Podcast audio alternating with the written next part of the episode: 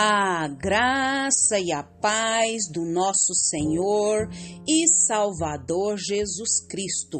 Aqui é Flávia Santos e bora lá para mais uma meditação. Nós vamos meditar nas Sagradas Escrituras, no Evangelho segundo Mateus, capítulo 19, versículo 6. E a Bíblia Sagrada diz: eles já não são dois, mas sim uma só carne. Portanto, que Deus uniu, ninguém separe. Mateus 19, 6. Oremos. Pai, em nome de Jesus, nós uma vez mais pedimos ao Senhor perdão dos nossos pecados. Perdão, perdão, perdão, perdão. Pai, que nós, através do Teu Espírito Santo, não é, peçamos perdão dos nossos pecados de maneira repetitiva, sem entendimento, mas que o Espírito do Senhor trabalhe, Pai, nas nossas vidas, nos dando entendimento, discernimento e a sensibilidade, Pai, desses tais pecados, principalmente os pecados que nos são resistentes. Pai, tem misericórdia de nós, Pai, tem misericórdia de nós. Nós clamamos, nós suplicamos, nós imploramos a ação do Espírito Espírito do Senhor na nossa vida. Agradecemos ao Senhor por mais um dia de vida, agradecemos ao Senhor por mais um final de semana, agradecemos ao Senhor pela semana que passou e agradecemos ao Deus porque o Senhor, Pai, tem nos sustentado e tem nos dado o que, Pai? Mais uma semana a semana que passou, final de semana que passou e a semana que já se iniciou no dia de hoje. Pai, continua falando conosco. Nós necessitamos, Pai, da tua preciosa presença, dos teus ensinamentos, das tuas direções, das tuas demoestações, da tua graça, dos teus ensinos, da direção do Senhor. Fala, Pai, abre o nosso entendimento. É o nosso pedido, agradecidos no nome de Jesus. Amém. Nós vamos falar hoje sobre separação. Isso mesmo. Nós vamos falar aqui, como o versículo aqui fala, sobre o casamento. Eles já não são dois, mas sim uma só carne. Portanto, o que Deus uniu, ninguém separe. Então, a separação, um divórcio, é uma coisa muito triste. E lendo é, algo, é, uma criança ela falou para sua mãe é, por que Deus não amava. E a mãe disse: Por que você está dizendo que Deus não te ama? Porque ele falou assim: é, O meu passarinho adoeceu e morreu, Deus não me ama. Eu pedi aquela bicicleta, não ganhei. E Deus não me ama. E também Deus não me ama porque você e meu pai se separaram. Agora, o que dizer para uma criança essas questões? O que dizer para uma criança que Deus não amava porque essas coisas ruins aconteceu? Sabemos que é difícil para qualquer criança entender a separação de os pais. Às vezes, para os adultos, é difícil, é duro, é, é é sofrido, imagina para uma criança. E muito, muitos pais ficam se sentindo impotentes, sem saber o que responder. Então, o que fazer? Nós, como povo de Deus, como servos de Deus, diante das adversidades, diante dos problemas conjugais, o que, o que fazer? Como agir? Então, eu sei que essa criança ela vai crescer, e ela vai sobreviver, muitas coisas vai superar, outras não.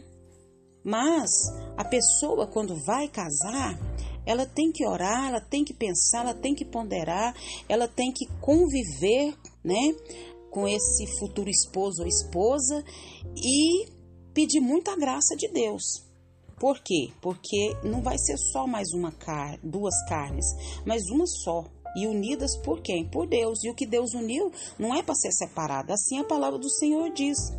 Então, anos se passaram e os, o filho cresceu, superou algumas coisas, outras não. Como se diz, sobreviveu. sofrimentos é, nos tornam o quê? Mais fortalecidos em Jesus. Mas muita coisa poderia ser evitada, muitos poderiam ser poupados, e nós, como povo de Deus, precisamos ter essa consciência. É, eu não sei como anda o seu casamento, se você que me ouve é casado ou pretende se casar, mas Deus sabe. E se você estiver passando por alguma dificuldade, por algum problema, por alguma luta, por algum momento de angústia, e você pense assim: não tem jeito, a questão agora é separação. Em nome de Jesus eu te peço, para tudo, reflita, pense. Pense uma, pense duas, pense dez, pense cinquenta, cem, trezentas, pense quantas vezes for necessário e não se separe. Por quê? Porque o preço é muito alto.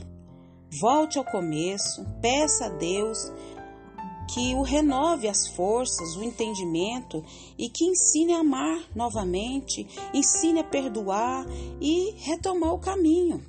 Porque é, as sequelas de uma separação ela é muito dura. Imagine você pegar uma folha de chameques, passar cola nela e depois você coloca outra folha de chamex colando ela. Bora, bora. Pega uma folha de chamex, passa a cola nela toda, vem com outro papel de chamex, cola. Elas agora estão coladas. Espera secar. Esperou. Agora você tenta tirar uma da outra. Você pode conseguir? Pode mas uma vai ficar com pedaços da outra, sim ou não? Assim, uma separação é muito doloroso e nunca mais um vai ser como era antes. Muitos dizem que não há mais jeito, mas para Deus não há impossíveis. Possíveis. Pense em seu casamento como plano A e que não tem plano B, nem C, nem D.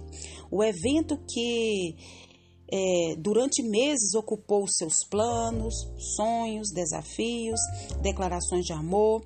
Vocês se uniram, tornaram-se uma só carne. Foi um pacto com Deus, indissolúvel, até que, que um dos envolvidos morra, até que a morte separe. A gente faz esse voto, né, que é indissolúvel, esse voto né, perante Deus, perante as testemunhas, perante a família, perante os amigos e até que a morte os separe. Foi um pacto com Deus, indissolúvel, até que um dos envolvidos morra. Nada nem ninguém compensa a quebra da família, que é projeto de Deus. Separação nunca esteve em nenhum plano de Deus. Prestou atenção? Vou repetir: separação nunca esteve em nenhum plano de Deus. E nós precisamos aprender a amar o próximo, a suportar o próximo, a olhar para o próximo e ver as suas qualidades. Tem defeitos, todos temos, mas tem também as qualidades eles já não são dois, mas sim uma só carne. Portanto, o que Deus uniu, ninguém separe. Está na palavra de Deus, Mateus 19, 6. E que o Espírito Santo de Deus continue falando ao seu coração, ao nosso coração. Pai, em nome de Jesus, queremos pedir ao Senhor perdão, Pai. Perdão, Pai, porque muitas das vezes queremos as coisas do nosso jeito, na nossa hora, da nossa maneira. Queremos que as pessoas sejam como a gente idealizou. E não são assim. Nós somos indivíduos, somos diferentes, somos únicos. E se tem alguém, Pai, que nesse momento que nos ouve está passando por uma crise no casamento, que o Senhor dê graça, que o Senhor dê sabedoria, que o Senhor renove as forças, que o Senhor dê entendimento, que o Senhor fortaleça a superar, Pai, toda essa crise. Se tem alguém, Pai, que está namorando é, ou está noivo, pensando em se casar, que o Espírito do Senhor também trabalhe nos corações e que a gente possa entender, Pai, a tua palavra e saber que casamento, quando se casa, não é para ser feliz, mas é para fazer o outro feliz. Deus, em nome de Jesus, nós te pedimos, nós te clamamos, nós te superamos, nós te super, Pai, clamamos. Pai, em nome de Jesus, continue nos guardando essa praga do coronavírus e de tantas outras pragas que estão sobre a terra. Guarda a nossa vida, guarda os nossos, é o nosso pedido, agradecidos no nome de Jesus. Leia a Bíblia, leia a Bíblia e faça oração se você quiser crescer. Pois quem não ora e a Bíblia não lê, diminuirá, perecerá e não resistirá. Um abraço e até a próxima, querendo bom Deus.